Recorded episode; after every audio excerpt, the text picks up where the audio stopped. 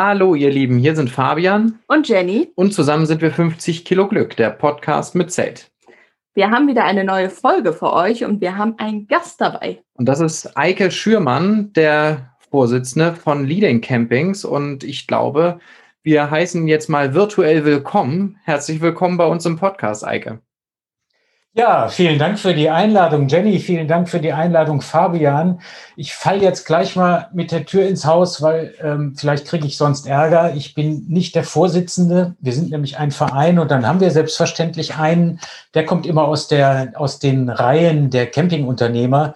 Ich bin der Geschäftsführer, also der, der das Licht ausmacht und den Müll runterbringt. Okay, dann haben wir auch da schon mal die, aber da kommen, ich würde sagen, zu Leading Campings, was das genau ist. Ähm, ich glaube, da können sich nämlich einige Leute nicht so ein richtiges Bild von machen, außer dass man halt einen sehr, sehr aktiven äh, Instagram-Account kennt, wenn man dann Instagram benutzt. Aber ähm, wir sehen schon, selbst ich mache jetzt schon einen Fehler und wir haben uns schon gerade seit einer, eine halbe Stunde schon im Vorgespräch unterhalten. Deswegen, aber fangen wir erstmal mit dir an. Du bist Eike Schürmann und äh, wir freuen uns, dass du da bist. Und äh, wir haben dich eingeladen, weil du eben ja der Geschäftsführer von Leading Campings bist und wir euren Account äh, fest ge so gesehen haben und immer viel, viel auch interagiert haben und ihr natürlich auch für eine Campingform steht, die wir auch ganz gut finden. Und da haben wir gesagt, Mensch, das finden wir interessant. Da brauchen wir, den Mann brauchen wir. Und ähm, ja, vielleicht stellst du dich erstmal ein bisschen vor und erzählst mal so ein bisschen, was für dich eigentlich Camping bedeutet und wo du eigentlich von der Camping-Historie herkommst. Ja, das mache ich, mache ich gerne und äh, ich, ich zitiere meine Mutter, die inzwischen nicht mehr so genau weiß, was sie mal aufgeschrieben hat, aber als wir Kinder klein waren, hatte sie ein Tagebuch. Und als ich drei Jahre alt war, notierte sie, Eike läuft über den Campingplatz und wirft mit Fachausdrücken aus Camperkreisen um sich. ich muss euch sagen, es hat sich bis heute nicht geändert. Ich habe also, seit ich drei war, eigentlich nichts dazugelernt. Ich laufe immer noch über den Campingplatz und werfe mit Fachausdrücken um mich. Lustigerweise ähm, bin ich also wirklich ein, ein Campingkind gewesen. Ich hatte zwei, zwei Brüder und zwei Lehrer als Eltern und da hat man viele Sommerferien und kommt weit rum. Und ich verdanke diesen ähm, sehr abenteuerlustigen Eltern, dass wir in den 60er und 70er Jahren Reisen gemacht haben, die heute kaum jemand mit dem Reisemobil machen würde, das aber mit einem Caravan-Gespann oder mit wechselnden. Ich bin also schon mit äh, zur Einschulung ganz unten in Süditalien gewesen, einmal auf der einen Seite des Stiefels runter und auf der anderen rauf. Als ich zehn war, waren wir am Schwarzen Meer durch den Eisernen Vorhang durch, durch Jugoslawien, Ungarn und Rumänien ähm, das waren echt spannende Sachen und von manchen Bildern habe ich noch sehr, sehr lange gezehrt. Kein Wunder also, dass ich dann mit 18, als ich den Autoführerschein hatte und alle meine Freunde irgendwas Schnelles, Tiefes, äh, möglichst äh, Orangenes mit Rallye-Streifen haben wollten, dass ich mir einen alten Transporter gekauft habe und den ausgebaut habe. Mit dem ging es dann nach Griechenland und in die Türkei. Und äh, das waren sehr, sehr schöne Sachen. Äh, als Student hatte ich auch noch ein bisschen mehr Zeit als später. Der Lebenslauf hat mich dann von hinten durch die Brust ins Auge wieder zum Camping geführt. Ich bin mir auch nicht ganz sicher, ob ich da nicht unfreiwillig dran beteiligt war. Jedenfalls bin ich Journalist geworden, bin äh, in die Gründungsmannschaft der Promobil reingeraten. Das war die erste reine Reisemobilzeitschrift. 1984 bin ich dazugekommen und bin dann über verschiedene Stadien, ich war mal Pressesprecher bei Niesmann und Bischof, als sie noch Clues herstellten und der Flair erfunden wurde, bin dann wieder in die äh, Redaktion zurückgekommen, weil Caravaning übernommen wurde, damals 35 Jahre alt schon, ist also jetzt auch schon, schon äh, jetzt ist sie, glaube ich, 65 oder 62 ist sie jetzt, die Zeitschrift. Und wir haben damals aus noch 3500 verkauften Exemplaren gedacht, man müsste mehr machen. Und da gab es einen Think Tank mit drei Leuten. Einer davon war ich. Und wir hatten ein Jahr lang Zeit, eine Zeitschrift zu entwickeln. Das war insofern ganz lustig, als dass die beiden anderen auch aus der Motorpresse kamen. Und in der Motorpresse ist man immer Autojournalist. Man will immer Motor haben, man will was fahren, man will Technik haben. PS. Aber gesagt, wenn wir was für Caravaner machen, die bleiben an einem Ort und machen von da aus Ausflüge. Wir brauchen einen Campingplatz des Monats. Und alle haben gesagt, tolle Idee und du bist Freiwilliger. Und so bin ich überhaupt zu dem Thema Campingplätze gekommen. Und ich kürze das jetzt mal ein bisschen ab. Einige Campingführer später, die ich dann gemacht habe, ähm, standen die Leading Campings bei mir auf der Matte, weil sie sich gerade eine Struktur gegeben hatten. Das ist so ganz kurz, äh, sind das jetzt 60 Jahre Campingleben. Das ist richtig, richtig viel. Der Anfang ist so schön, wenn man schon so als Kleinkind quasi das Krabbeln auf dem Campingplatz lernt. Das wissen die ZuhörerInnen jetzt natürlich nicht. Und das, wir haben nun mal das Medium Podcast gewählt, als wir hiermit angefangen haben. Ähm, wir können jetzt nicht eine, eine YouTube-Show machen und das Bild zeigen. Wir haben im Vorgespräch äh, von Eike ein, ein ganz, ganz tolles Bild gesehen, wie er äh, als kleiner Junge auf dem Campingplatz war. Ähm, ein ganz, ganz kleiner Wohnwagen, ein relativ großes Zelt, geht schon in unsere Richtung und ein kleines, tolles Auto und sehr viel Gemütlichkeit. Also ich glaube, ähm, diese, diese Camping-Historie nehmen wir dir definitiv ab. Ja, ich weiß es auch zu schätzen. Also ich, ich fühle mich immer noch äh, privilegiert, obwohl ich inzwischen ähm, durch Arbeitsbelastung viel zu wenig Zeit habe. Aber um das jetzt nochmal abzurunden, ich habe äh, selber zwei Kinder, die sind inzwischen auch schon groß und äh, sogar ein bisschen älter als ihr seid. Aber ähm, immer wenn wir anderen Urlaub gemacht haben, wir haben denen alles angeboten, Urlaub auf dem Bauernhof, Urlaub in Ferienhäusern, Urlaub, wann fahren wir wieder auf den Campingplatz? Es ist einfach für Kinder, glaube ich, äh, wirklich eine schöne Welt, denn sie gehen vor die Tür, sie gehen den Eltern nicht verloren, sie finden immer gleich äh, Spielkameraden, ähm, die ihnen passen und die irgendwie ähnliche Interessen haben. Und das ist total entspannend für alle in der Familie. Das sind tatsächlich genau, was du da sagst, genau meine Erinnerung an, an teilweise auch Campingplätze von Leading Campings äh, oder die dabei sind bei Leading Campings. Ähm, Jambo Camping in Dänemark, äh, in Norddänemark zum Beispiel war ich auch sehr, sehr oft äh, äh als kleines Kind und ja. Man muss allerdings sagen, Fabian spricht kein Dänisch. Also Kinder verstehen sich auch, wenn sie nicht die gleiche Sprache sprechen.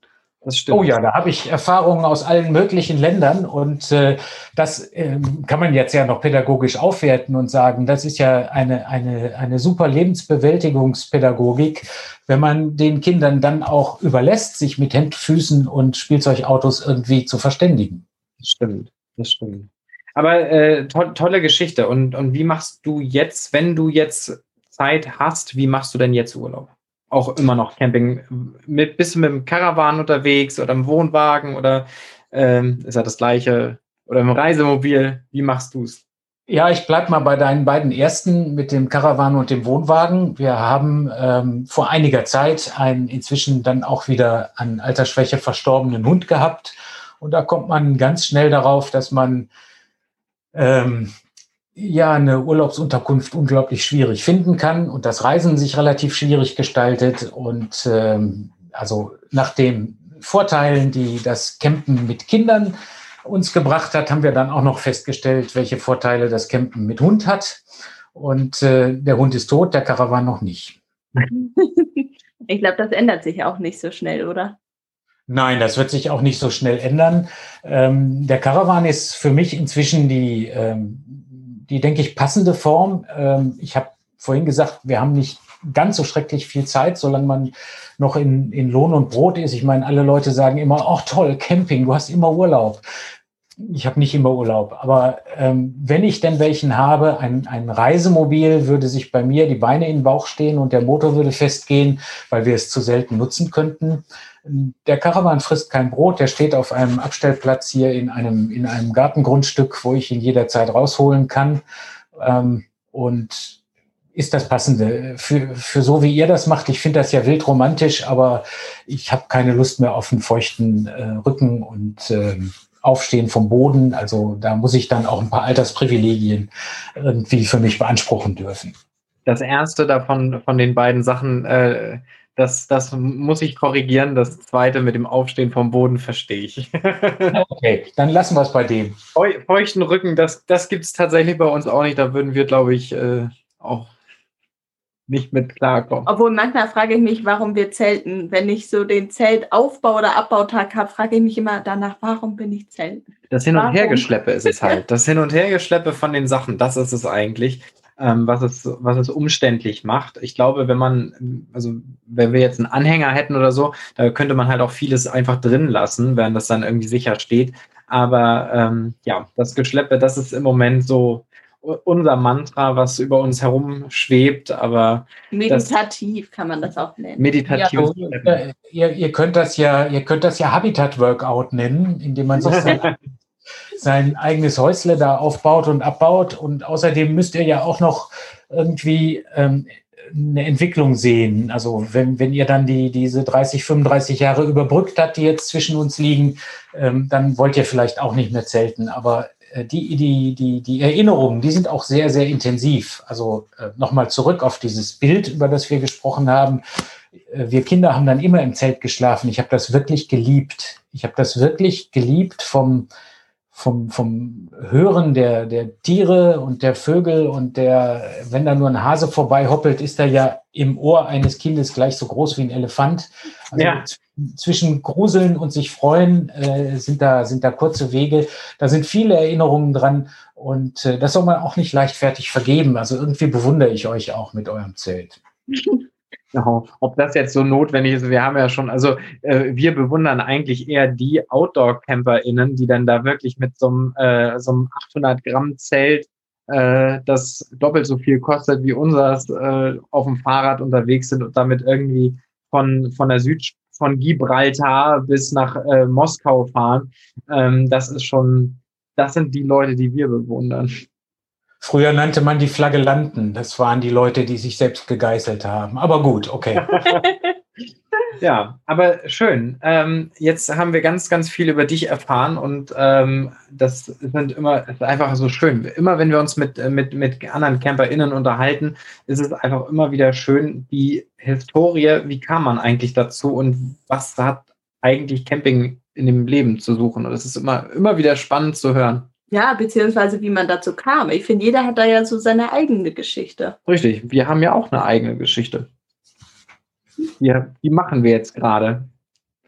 Aber Ja, das ist noch sehr spannend. Es ist, es ist auch spannend zu erfahren, wie, wie, wie Menschen eben dann ähm, jetzt da hineinfinden. Und deswegen finde ich also gerade auch eure Geschichte und dass ihr diese Geschichte auch erzählt, ganz, ganz wichtig. Ja. Und, und natürlich ist es auch ein Anliegen von uns, ähm, wir waren selber, also ich als Kind hatte niemals was mit einem Zelt zu tun. Wir haben immer dieses Hüttencamping, was in Dänemark ja sehr, sehr traditionell immer gepflegt wurde, äh, was ja in Deutschland erst seit kurzer Zeit so ist.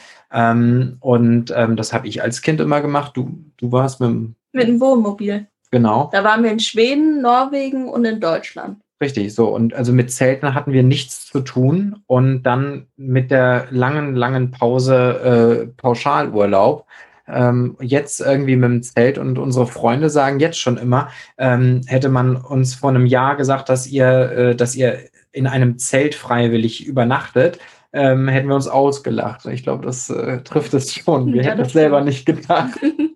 Aber ja, es ist mittlerweile tatsächlich so ungefähr ein Jahr her. Ähm, gut. Woll, willst du jetzt nochmal genau erklären für die Unwissenden wie mich, was ist Leading Campings genau? Ja, das ist äh, in, in, in kurze, dürre Worte gefasst. Ähm, übersetzen wir das einfach mal aus dem Englischen ins Deutsche, was mit Camping nicht geht, weil Camping komischerweise schon in Deutschland ein Wort war, als es noch Leute gab, die die deutsche Sprache deutsch erhalten wollten. Ähm, führendes Camping. Ein bisschen angelehnt, vielleicht äh, auch klingt sehr arrogant, ist gar nicht so gemeint an die Leading Hotels of the World. Und das kommt nicht von ungefähr, dass diese, diese Namensgebung stattgefunden hat. Die Leading Campings sind ein Zusammenschluss, ein freiwilliger Club selbstständiger und unabhängiger Unternehmen. Und zwar sind es äh, in den allermeisten Fällen Familienunternehmen. Lediglich in Kroatien, äh, wo man, wo man einfach keine Familienunternehmen in der Fünf-Sterne-Kategorie findet. Das ist historisch gewachsen durch die durch, die, durch das Volkseigentum, was sie in, in früheren Jugoslawien hatten. Ähm, und dann sind die Filetstücke nachher unter Konsortien aufgeteilt worden. Aber ansonsten versuchen wir einfach Familienunternehmer anzusprechen, die ihr eigenes Unternehmen aufgebaut haben, die auch ihre eigenen äh, Stärken haben, ihre eigenen Zielgruppen suchen.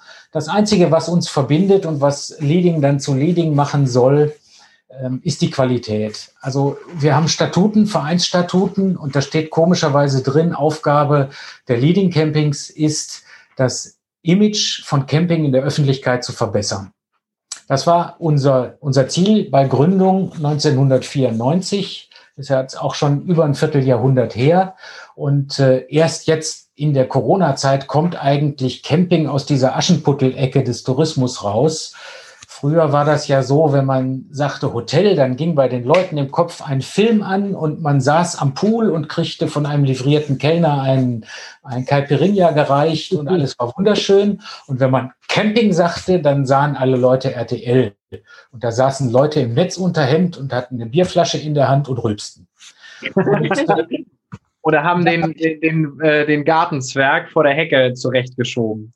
Ja, und da haben wir, haben wir sehr drunter gelitten. Allerdings sind wir auch relativ glücklich unter dem Radar äh, der allgemeinen Betrachtung immer mit den Wissenden gesegelt. Also es gab ja Leute aus den, die, die selber eben Camping machten, die schon, schon wussten, dass es Ein-Sterne- und Fünf-Sterne-Plätze und irgendwas dazwischen gibt. Und nochmal, um da jetzt zurückzukommen, also die Leading Campings gibt es jetzt in, in elf Ländern Europas, sind alles eigenständige Betriebe und denen reden wir auch in nichts rein. Wir sind keine Kette, kein Franchise. Wir wollen auch nicht der McDonalds des Camping sein, wo man 400 Kilometer vorher schon weiß, wie es da riecht, sondern wir wollen, dass die Leute äh, an jedem Campingplatz etwas sehr Individuelles finden. Und das umfasst dann auch, dass nicht jeder Leading Camping auf jeden Camper passt.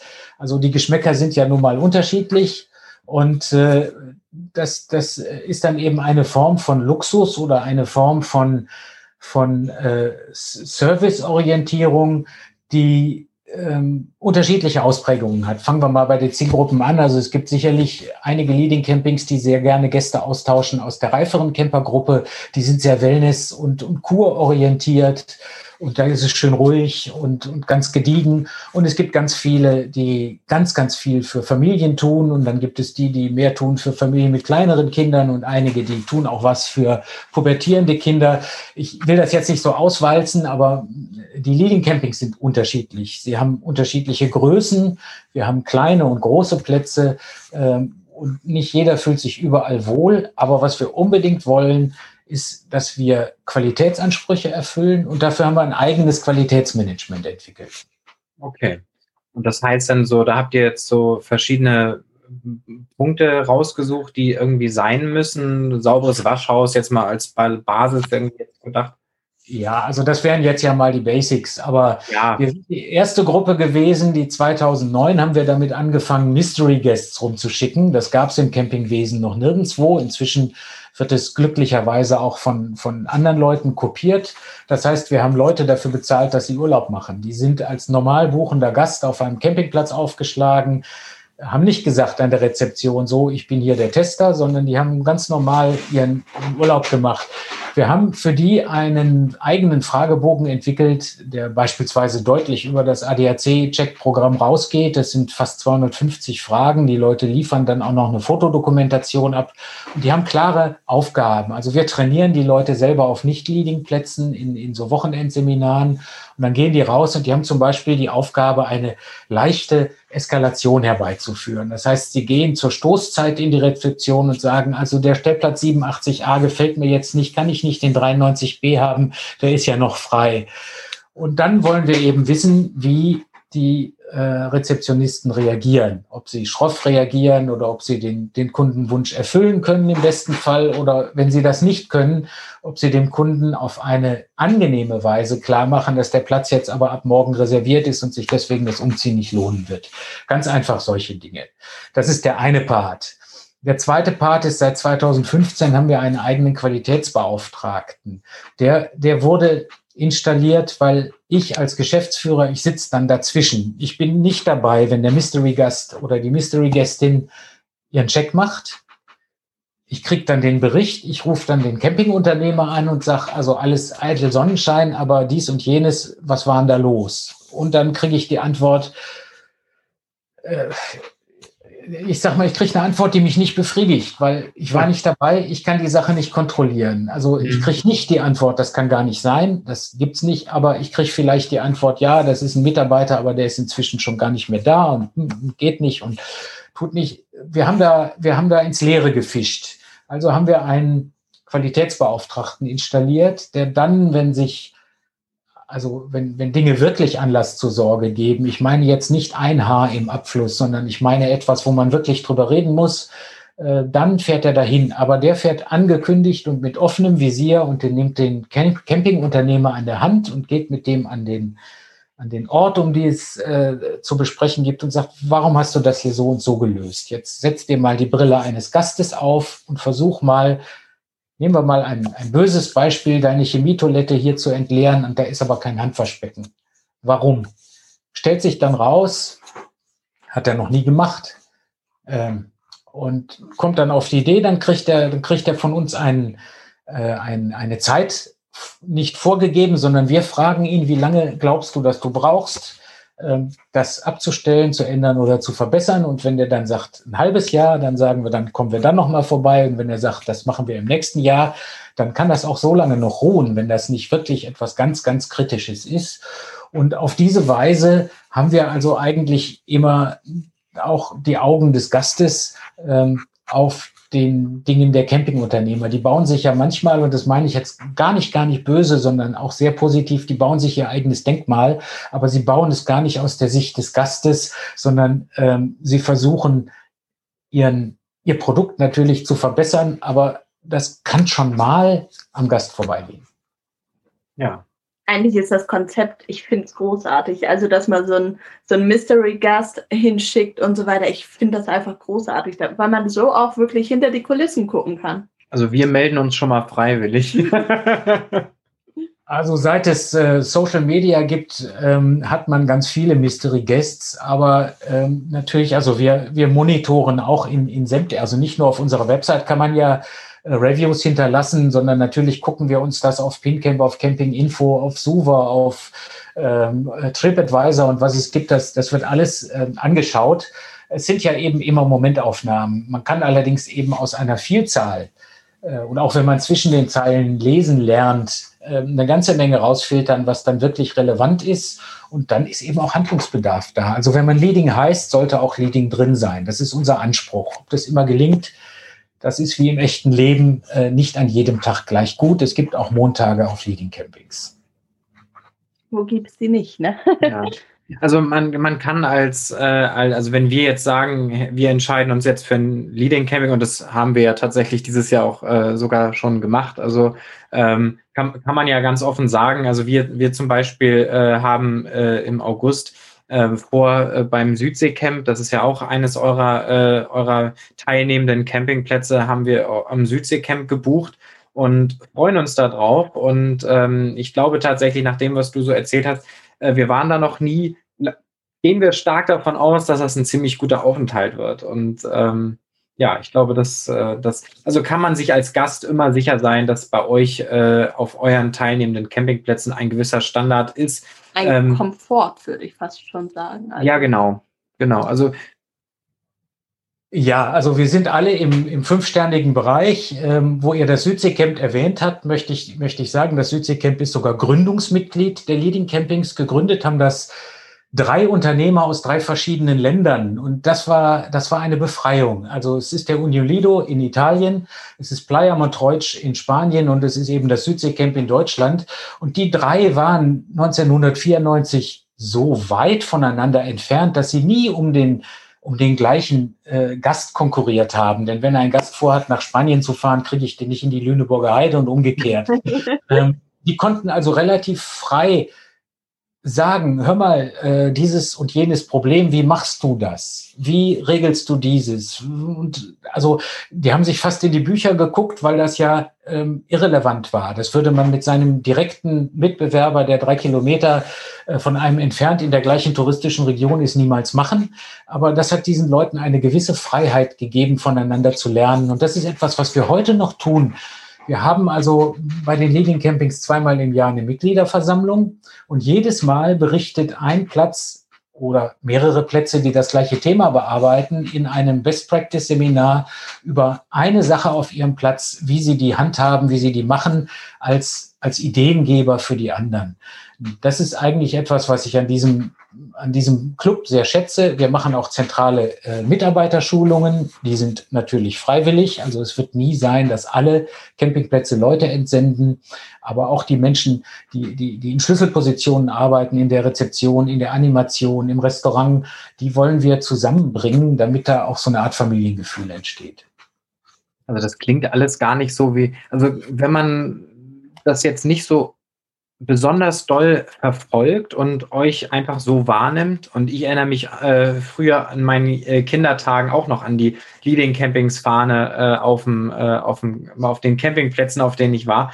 Ähm, und, ähm, und da ist es so, dass, dass man einfach bei euch geht es nicht um Protz, Pump und Luxus und höher, größer, schneller, sondern so wie ich das jetzt so verstanden habe, um einfach ein, ein sehr hohe Qualitätsansprüche, die vielleicht über das, ähm, das, das Mehrheitsverständnis an äh, Sauberkeit und Qualität darüber hinausgeht.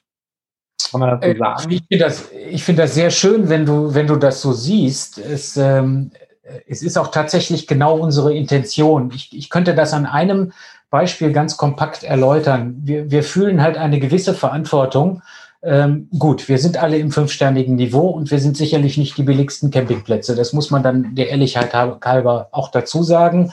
Aber man kann dieses Niveau auch nicht halten, ähm, ohne dass man irgendjemand das bezahlen lässt. Das muss man auch ehrlich sagen. Was wir jetzt zum Beispiel gerade machen und was das, das Selbstverständnis der, der Leading Campings irgendwie besonders gut erläutert, das ist, wir, wir machen jetzt Camping akademisch. Man kann bisher schon Hotelmanagement studieren, man kann äh, Food and Beverage studieren, man kann ähm, Restaurantwesen studieren und alles Mögliche. Man konnte bislang in Europa keinen Masterabschluss in Camping machen. Und wir haben uns jetzt äh, zusammengetan mit drei europäischen Universitäten und wir werden den ersten europäischen, und es ist auch, wir haben, äh, wir haben es nachgeguckt, es ist tatsächlich auch weltweit noch der erste äh, Master of Sustainable Campsite Management anbieten. Das ist für Leute, die schon einen Bachelor haben in irgendeinem ähm, der, der Bereiche der Tourismuswirtschaft oder eine, einer äh, Kaufmenschengeschichte und die das gerne noch berufsbegleitend draufsatteln möchten. Und diese Leute werden in drei europäischen Ländern studieren und zwar nicht wahlweise, sondern eins nach dem anderen. In den Niederlanden, in Katalonien und in Kroatien. Das sind drei Semester in jeweils einem anderen Land. Der ganze Studiengang findet in Englisch statt. Und das vierte Semester verbringen Sie dann als Praxissemester auf einem Leading Camping und auch auf keinem anderen als einem Leading Camping. Und da wählen Sie dann auch das Thema für Ihre Masterarbeit. Also das ist jetzt nicht etwas, was sich unmittelbar in einer sauberen Dusche für einen Gast niederschlägt. Aber es ist etwas, wo wir unsere Verantwortung sehen, etwas für die Entwicklung dieser Tourismusform zu tun, die wir ja so gerne eben, ich habe es vorhin genannt, Aschenputtelecke, die wir also gerne in eine ebenbürtige Situation bringen wollen mit ähm, anderen Tourismusformen, die es gibt. Toll. Ich, ich finde es großartig. Also würde ich jetzt nicht studieren, würde ich jetzt nicht einen anderen anderes Fach studieren, würde ich wahrscheinlich jetzt ganz schnell mich einschreiben. Dann, dann, wird, dann wird das irgend, wirst du irgendwann Dr. Camp. oh, den gibt es, glaube ich, sogar schon als Blogger oder als Videoblogger, den Dr. Camp. Aber ja. äh, den, den, also ich habe auch gelesen, dass Meister Propper gar keinen Meisterbrief hat. Ich denke, der Dr. Camp hat auch keine Promotion hinter sich. Wir werden, wir werden mal gucken, wie das weitergeht. Ja, das ist jetzt äh, gerade so, dass die Curricula erarbeitet werden. Also man kann es ab 2022 dann studieren. Jenny, du kannst dir das noch überlegen. Augenblick habe ich ja noch Zeit. Also Ich finde, wir haben jetzt schon ganz viele tolle Sachen erfahren. Jetzt kommen wir zu der Frage, passt Zeltcamping zu Komfortcamping? Ja. Was meinst du dazu? Äh, ja, also es wäre ja jetzt ganz schlimme Diskriminierung, wenn ich sagen würde, das geht nicht, weil was soll der Quatsch? Ähm, Camping, Camping ist mit dem Zelt wahrscheinlich in die Welt gekommen ähm, und wenn wir jetzt mal ganz, ganz, ganz, ganz, ganz, ganz weit zurückgehen, lange bevor der Mensch sesshaft geworden ist, ist er schon mit Zelten aus irgendwelchen Tierfällen rumgezogen. Und ähm, back to the roots. Also um Gottes Willen verbietet nicht das Zeltcamping. Ich, ich kann diese Diskussion, ehrlich gesagt, ihr erlebt mich jetzt ein bisschen sprachlos. Für mich darf für, für mich darf jeder äh, campen so, wie er möchte. Wir haben die Gäste mit den 12-Meter-Linern, die 20 Tonnen schwer sind, wo hinten noch äh, in einem Geburtsvorgang ein Smart abgesondert wird. Wir haben Leute, die kommen mit ihren äh, 20 Jahre alten Wohnwagen, die in der Familie schon weitergegeben worden sind und äh, die da eine Tradition haben. Und selbstverständlich haben wir Leute und auch überzeugte Zeltcamper. Und wir haben natürlich auch, du hast vorhin die, die, die Hardcore-Leute erwähnt, erwähnt, die mit ihrem super Leichtzelt und jedem Gramm gegeizt auf ihrem Gravelbike von Gibraltar bis zum Nordkap fahren. All diese Leute sind uns willkommen und wenn die bei uns vorbeikommen, sollen sie sich wohlfühlen. Und ich würde jetzt, ich würde jetzt mal ganz was Ketzerisches sagen. Wenn ich einen 12-Meter-Liner habe mit 400 Liter Wasser und Fußbodenheizung, dann brauche ich eigentlich gar nicht unbedingt den Fünf-Sterne-Campingplatz, weil ich habe sehr viel Luxus bei mir selber. Aber wenn ich nur, und das setze ich in Anführungsstriche, das nur, ein Zelt habe, dann bin ich ja auf eine gute Infrastruktur um ein Vielfaches mehr angewiesen als dieser voll ausgestattete Camper. Das stimmt. Wir freuen uns über eine Fußbodenheizung im Sanitärgebäude, damit man die Füße vielleicht mal zwischendurch aufwärmen kann. Ja, aber genau das, was, was du auch gesagt hast, habe ich letztens äh, zu meinem Bruder, der sich nämlich ein Reisemobil gekauft hat, äh, gesagt. Der war ähm, Zeit seines Lebens mit seiner Frau als ähm, Bewohner in Oberbayern äh, sehr, sehr äh, heiteres Mitglied im Alpenverein, permanent am Wandern mit der Kraxel durch die Gegend und durch Schluchten und Klamms und so. Und ähm, der war immer Outdoor-Camper mit Zelt und hat sich jetzt eben dieses Reisemobil gekauft und meinte so, ähm, fast fast überheblich zu mir, dass, äh, dass sie ja äh, jetzt auch weiterhin auf Naturcampingplätzen unbedingt sein wollen. Und da habe ich gesagt, aber was ändert das, ob ihr auf luxuriösen oder komfortablen Plätzen seid, als so auf Naturcampingplätzen? Euer Haus habt ihr dabei. Euer Haus fährt auf vier Rädern mit. Und da ist ihm ein richtiges Licht aufgegangen. Man hat es gesehen. Du warst mhm, dabei. Ja, das stimmt. ja, also ich meine, ähm, die, die Welt ist groß und das Angebot ist sehr vielfältig. Und ich, ich denke, man, man kann auch ganz gut äh, schöne Dinge kombinieren. Also mal etwas mehr in Richtung Biwak und mal etwas mehr in Richtung Luxusaufenthalt. Und äh, schon wird ein Schuh draus. Ich, ich würde gar nicht so missionieren gehen und sagen, du musst aber und Camping unterhalb von fünf Sternen ist, ist kein Camping, sondern ist irgendwie äh, ähm, Verwahrlosung. Das ist in meinen Augen alles nicht zutreffend. Und äh, solange wir nicht und das werden wir niemals haben, äh, Leading Campings in, in, in 200 Kilometer Entfernung voneinander haben, dass man also nie woanders Rast machen muss als auf einem Leading Camping, werde ich das auch gar nicht durchsetzen können.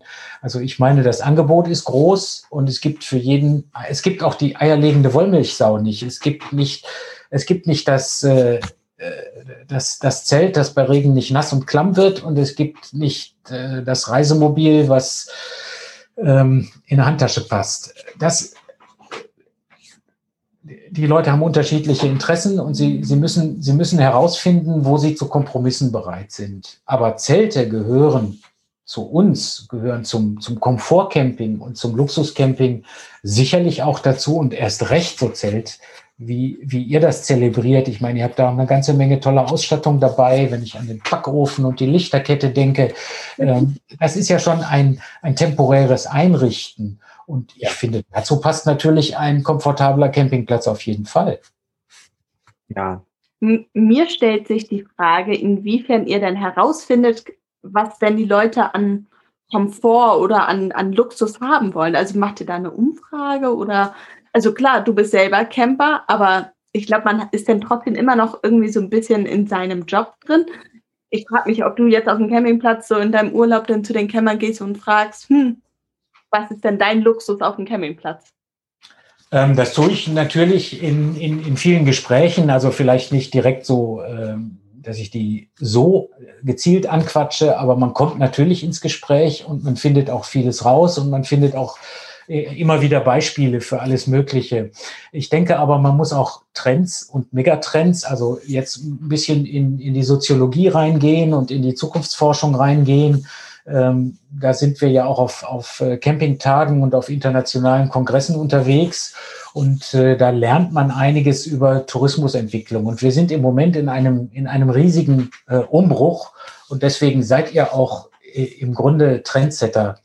Ähm, ihr fahrt zwar jetzt mit einem Fiat Panda, aber auch mit einem noch so teuren Tesla kann ich keinen Caravan ziehen, ohne dass ich ein ganz, ganz, ganz langes Kabel brauche, weil ich werde so oft anhalten müssen. Mehr als 200, 250 Kilometer schafft man mit einem Caravan am Haken mit einem heutigen Elektroauto noch nicht. Hm. Dann hat man den Caravan da hinten dran, dann kommt man auf ein, ein äh, eine Ladestation an einer Autobahn, dann muss man den Caravan abhängen, weil man nur rückwärts in diese Bucht rein kann, um die Nabelschnur anzuschließen und, und, und. Also wir werden, wenn wir das mit der Elektromobilität ernst meinen, ähm, wieder viel mehr Zeltcamper sehen. Wir werden auch viel mehr Mieter von skandinavischen Hütten oder wie das Neudeutsch überall als Glamping-Unterkunft angeboten wird, äh, feststellen. Das heißt, Campingplätze werden sich weiterhin verändern. Sie werden natürlich Relaisstationen werden, weil man kann über Nacht jedes Elektroauto ähm, auch mit einem Lademanagement aufladen und dann geht es eben am nächsten Tag vielleicht weiter. Ich rechne nicht damit, dass wir bei den Reisemobilen so sehr, sehr schnell in irgendeine elektromobile Veränderung reinkommen. Aber ich glaube, dass sehr viele Leute, die neu dazukommen, es fängt ja schon bei der Führerscheinregelung an. So ein alter Sack wie ich kann mit dem Pkw-Führerschein siebeneinhalb Tonnen fahren. Da passen auch großen Reisemobile noch dazu. Ihr könnt noch dreieinhalb Tonnen fahren, aber zum Beispiel auch keinen, keinen nennenswerten Anhänger an, äh, an einen Pkw hängen, es sei denn, ihr macht dann noch eben ein B96 oder tatsächlich ein, äh, äh, einen BC-Führerschein. Und das ist alles mit Geld, mit Einsatz, mit Zeitaufwand verbunden. Ja. Und viele Leute haben den nicht und gerade nicht in der Rush-Hour des Lebens. Insofern glaube ich, wir werden in Zukunft eher mehr Zelte sehen, als wir sie jetzt sehen.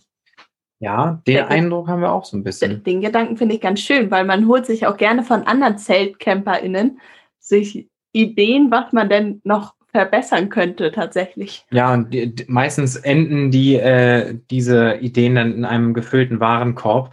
Also äh, wir können da definitiv ein Lied von singen. Also äh, das ist schon, also, also un, unser, unser Anspruch ist es gar nicht mal so immer so viel Geld auszugeben, sondern unser Anspruch ist halt einfach den Komfort, den wir in anderen Urlaubsformen immer hatten, ähm, möglichst doll in dem Urlaub beziehungsweise dem Aufenthalt äh, wiederzugeben, den wir dann in diesem Zelt haben, weil wir eben auch ganz viel ähm, auch im Zelt mobil arbeiten und deswegen gar nicht immer nur, wir werden ganz oft gefragt, wie, wieso haben wir so viel Urlaub? Eigentlich tun wir das. Äh, wir haben ganz, ganz viel, äh, wir machen Zoom-Konferenzen und so weiter. Äh, Jenny macht mobile Uni und ähm, das machen wir halt alles gerne auch eben im Zelt. Und dann finden wir das einfach wichtig, ein gewisses Maß an Komfort dabei zu haben. Und das ist natürlich auch dann entsprechend hochpreisig manchmal, manchmal halt auch nicht.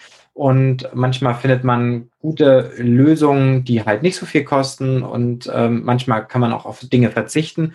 Wir neigen nicht zum Verzicht, was das anbetrifft. Doch, wir haben jetzt über die Winterpause hinweg äh, verbessert. Tatsächlich. Sachen also, aussortiert.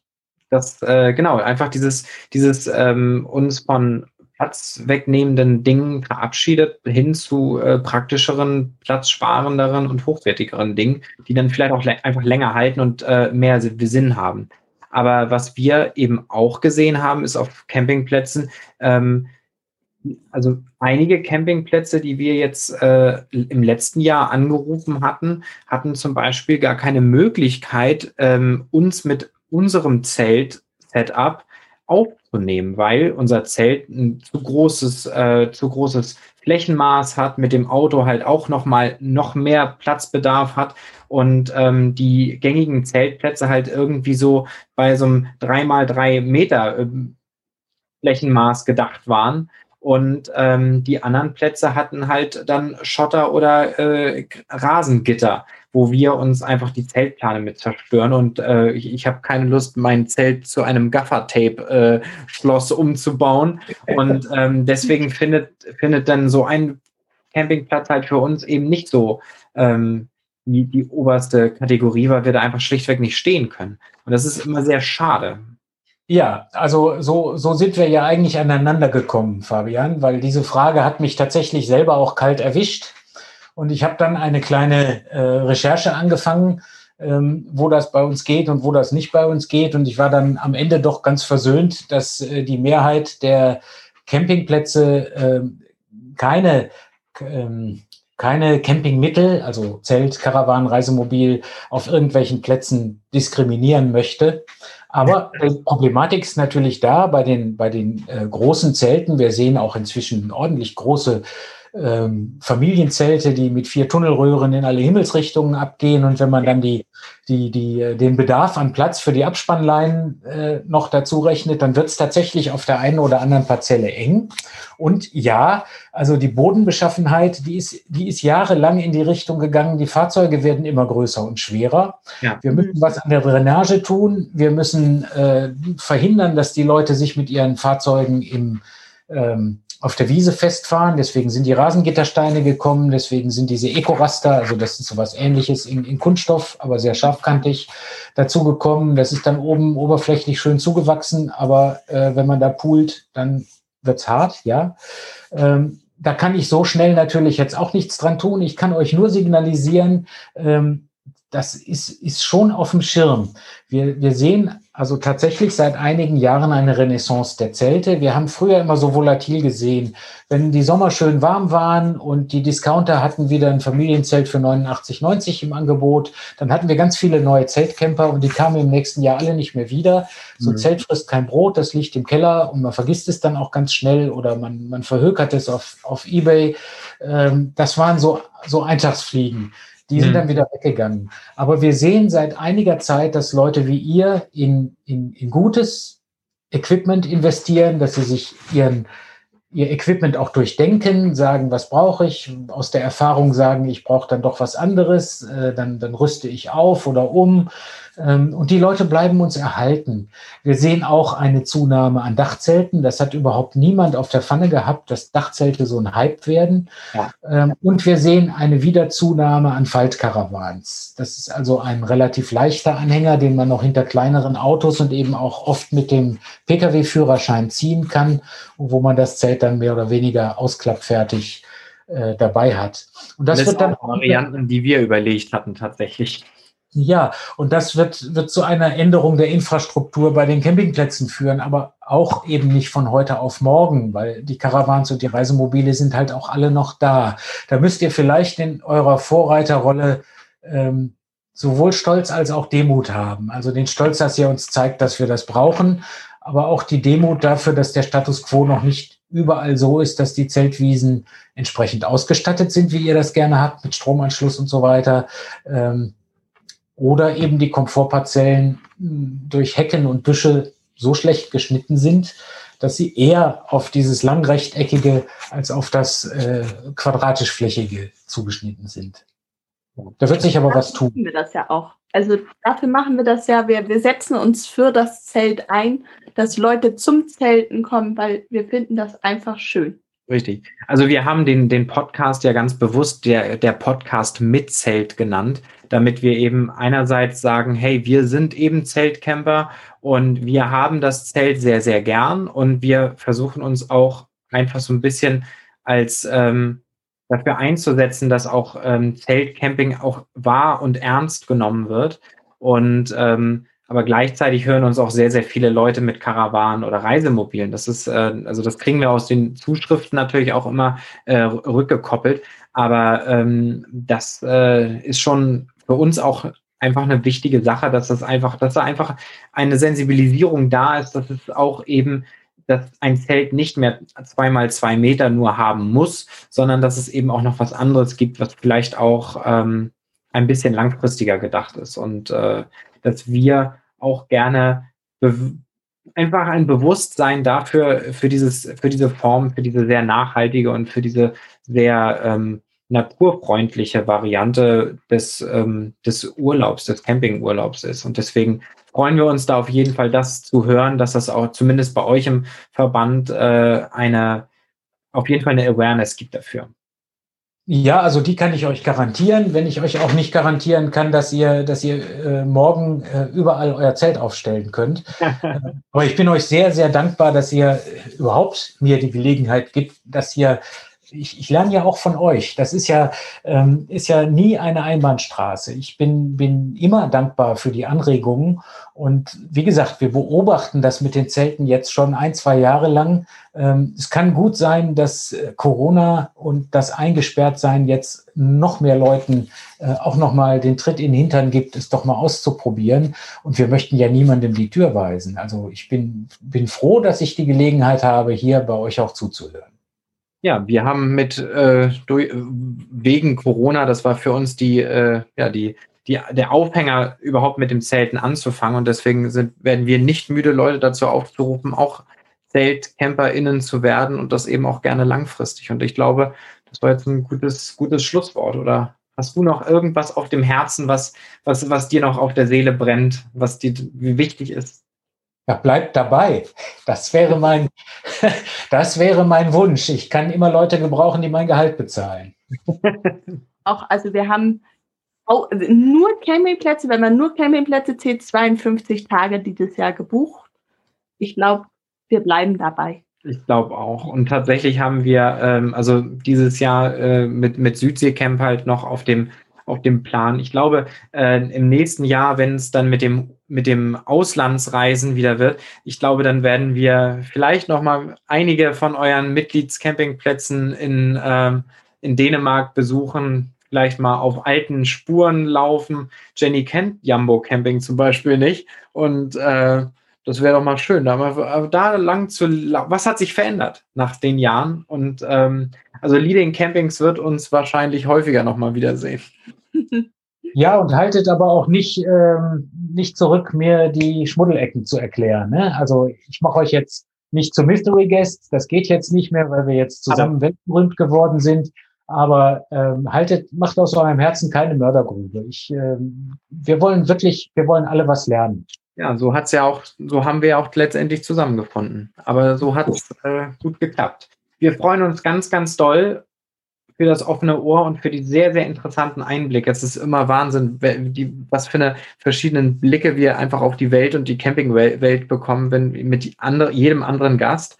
Und ähm, ja, deswegen ganz, ganz lieben Dank für die Informationen und die Hinweise. Und äh, wir bleiben auf jeden Fall in Kontakt. Es war richtig schön. Ja. Ja, finde ich auch. Ich habe jetzt gleich wieder Lust loszufahren, aber leider regnet es hier gerade. Hier dann, auch. Dann, dann hoffen wir, dass das Wetter bald besser wird und wir bald äh, alle zusammen irgendwann mal wieder äh, sehr, sehr frei auf den Campingplätzen herumtollen können, ohne jegliche Beschränkung. Und ähm, ja, vielleicht sieht man sich ja irgendwann nochmal, irgendwann in der Eifel oder wo auch immer, auf einem, auf einem Platz und äh, können dann ein Erfrischungsgetränk äh, uns gönnen. Mein lieber Eike, das war ganz, ganz toll. Herzlichen Dank, dass du da warst. Und ähm, ja, wir verabschieden uns jetzt von euch, von euch ZuhörerInnen. Und äh, ja, wir freuen uns, wenn ihr das nächste Mal wieder dabei seid. Bis dann, ihr Lieben. Und wie gesagt, nicht vergessen, wenn ihr uns gut fand oder das, was wir jetzt hier machen, gerne bei Apple Podcasts fünf Sterne geben. Wir freuen uns immer über gute Kommentare und gerne auch weiter sagen. Auch das freut uns immer sehr. Bis dann. Tschüss. Tschüss. Tschüss.